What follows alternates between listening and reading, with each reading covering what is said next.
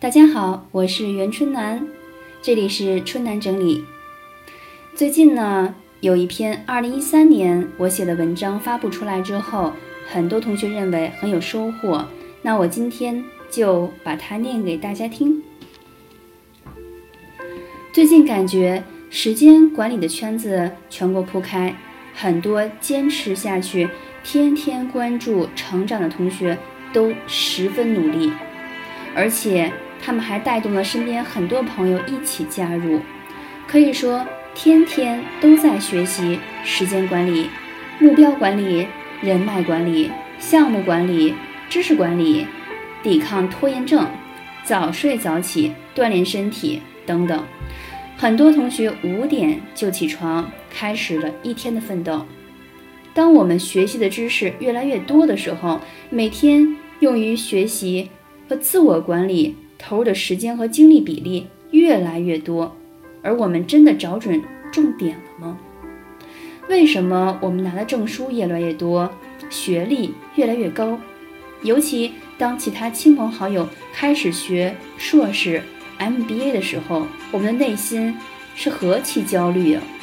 问问自己，每天已经很用功了，可当别人开始买房换房，不断提高。家里生活水平的时候，我们第一个反应是什么呢？发现自己还是个穷忙族吧，可心里一丁点儿都不想承认这个现况。为什么我们一直在学，在努力，连每天的暗时间都要利用上，每天要用倒计时器来提醒自己加快脚步，可总是离目标那么远？我们的年纪越来越大，最终成了身边人。里面文化水平最高的屌丝，问问自己：你真的想一直这样下去吗？答案很简单，我们一点都不想做才华横溢的穷人。我认真的反思出现这种情况的问题所在。如果我有视野狭隘的地方，请谅解。当下的我就想到了这些。问题一。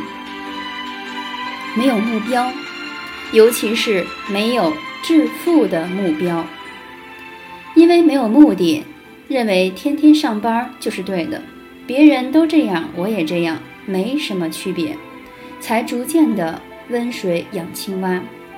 不要说没有人告诉过你，如果你已经心智开启，如果你认识到时间流逝的速度不断加快。自己的脸上开始出现第一道皱纹。当你有危机感的时候，你就应该不再活的盲目无追求了。你可以选择从现在开始改变。一，钱是很重要的，不需要认为谈起钱很虚荣、很物质。你和钱越陌生，你就越没法和他交上朋友。我们要让自己变得有钱。二，认识清楚什么是财务自由，那是当你不需要工作的时候，也有现金流供你支配。三，你和你的家庭每个月需要多少钱，才可以过上很舒适的生活？我们是必须要学习如何提高生活质量的。四，你的财富自由标准是多少钱？无论是你一个月。花三千、六千、五万，你需要找到方法让非工资收入达到这个标准。怎么找到？你要自己想办法。五，开始学习一些理财方法吧。其实理财只是一种技能，也是可以熟能生巧的。六，开始积累资产。那什么是资产呢？资产定义就是可以为你产生现金流收入的任何的一切，包括你的技能。如果是以工资的形式流入现金的话，包括股票、债券、你投资的公司和可以出租的房屋等等。我们现在还年轻，技能是投资回报率最高的东西。慢慢的，其他的资产的回报率也会不断的提升。问题二，父母也是一辈子上班到老退休，那我也应该这样吧？我们的社会早变了，如果你能按照现在的压力程度一天天工作，那么只能说这是你自己的选择。你可以选择从现在开始改变。一，想清楚准备多少岁实现财务自由。你不可能一直工作下去，人不是机器。二，制定年度、五年、十年人生计划，都能帮助你随着计划越加完善，逐渐弄清楚你自己真正打算工作的哪一年。三，认识到自己需要养老的时候。到底需要多少钱？这个数字可能会吓你一大跳，怎么办？难道得过且过的等五十岁再规划吗？当然是要从现在开始做计划，想办法。四，现在的父母一代比较幸运的是每个月有养老金，当然这是我们年轻一代靠支付养老金把他们供起来的。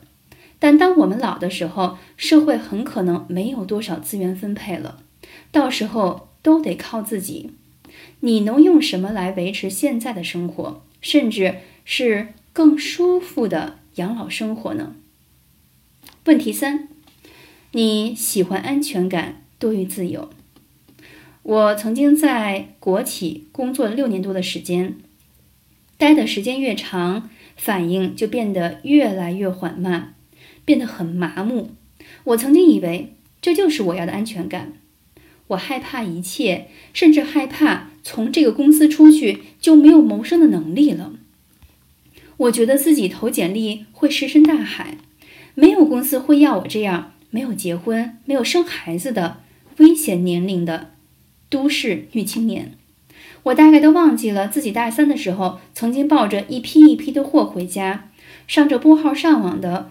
龟爬网络，一个个的商品上图，回复网店客人的问题，每天骑着自行车去邮局发货的情景了吧？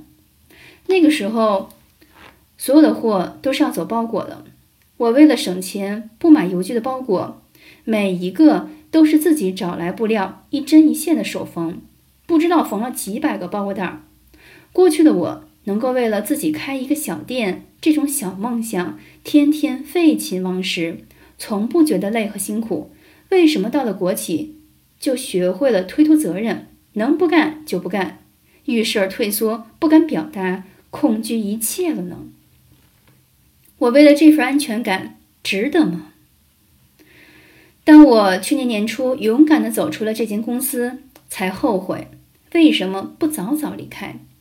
回忆起来，最美的回忆都是自己在为了梦想在开拓进取时留下的。就像曾经有一位永熙老师所讲的：“颗颗眼泪化成珍珠。”你可以选择从现在开始改变：一，写下你现在的安全感和不安来自于何处，是公司给的，还是别人或者自己给的？二。确认自己要安全还是安全感，因为这两者是对立的。三，如果你想要自由，想想自己用什么方式可以脱离朝九晚五也能有收入。四，确认自己有没有勇气迈出这第一步。五，如果将改变的恐惧写下来，放入一个盒子里，三个月后打开看看。是不是百分之九十都没有发生过？问题四，你没有把压力认清楚。也许你说你已经压力很大了，那有没有想过为什么自己会有这个压力？你的压力都来自于何方？其实你并没有那么清楚吧？我曾经认为自己有很大压力，大了去了，以以至于都打算破罐破摔了。天天下班回家看电视剧，以为靠脱离社会就能解决压力带来的恐惧和痛苦，这其实是自欺欺人的。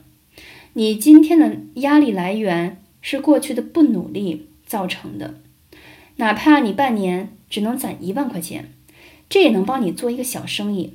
怎么就说自己只剩压力，什么都不做，压力就和你铁着呢？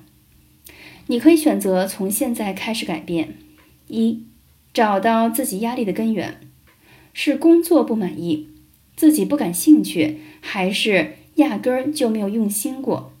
到底是焦虑自己会失去，还是焦虑自己压根儿得不到？三、尝试从内心改变对压力的看法，从最小的改变开始，逐步行动，解决那些给你带来压力的事情。让压力逐渐被控制，不管是维护自己目前所有，还是想获得更多，看清楚压力的源头就好解决。三，每个人都有不同的压力，没有必要用自己的压力和别人去比。就想想别人没有压力的领域吧，他是如何做到的？怎么定目标？怎么设置计划？每一步如何完成？这才是有意义的。问题五：你学习的知识是否能帮你有想要的产出？你可能不是没学，也可能还花了不少钱投资在知识上，但你去专注的知识是不是能真正帮到你呢？看一下下面的图就能解释明白了。举个例子，我记得二零一零年的时候，我连培训是什么都搞不清楚，连上台讲话都发怵的时候。我就申请去听了两个整天的培训课。谈判，这显然并不是我那个阶段能学明白的。即使到了现在，我对之前学过东西都没有留下任何印象，也根本没有可能应用到之后的工作生活中。前一阵子，当有人指出我在《致富成功日记》当中写道，可没有明显的成果，我反思了自己。当时天天确实是照猫画虎，写着写着，成绩啊很微弱。我发现在这个过程当中，看书比较多，可除了打开致富思路，我仍然还在摄入各种类型的书籍，读书方向性还是比较散的。最关注的应该是实践。经过不断的反思，我终于将每天的致富目标计划。和实践都开始迅速的跟进了起来。你可以从现在开始选择改变：一、解决自己生存问题的知识，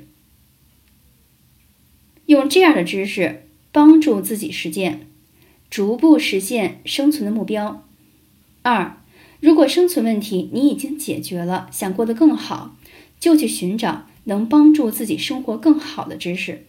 三，重复第一和第二项。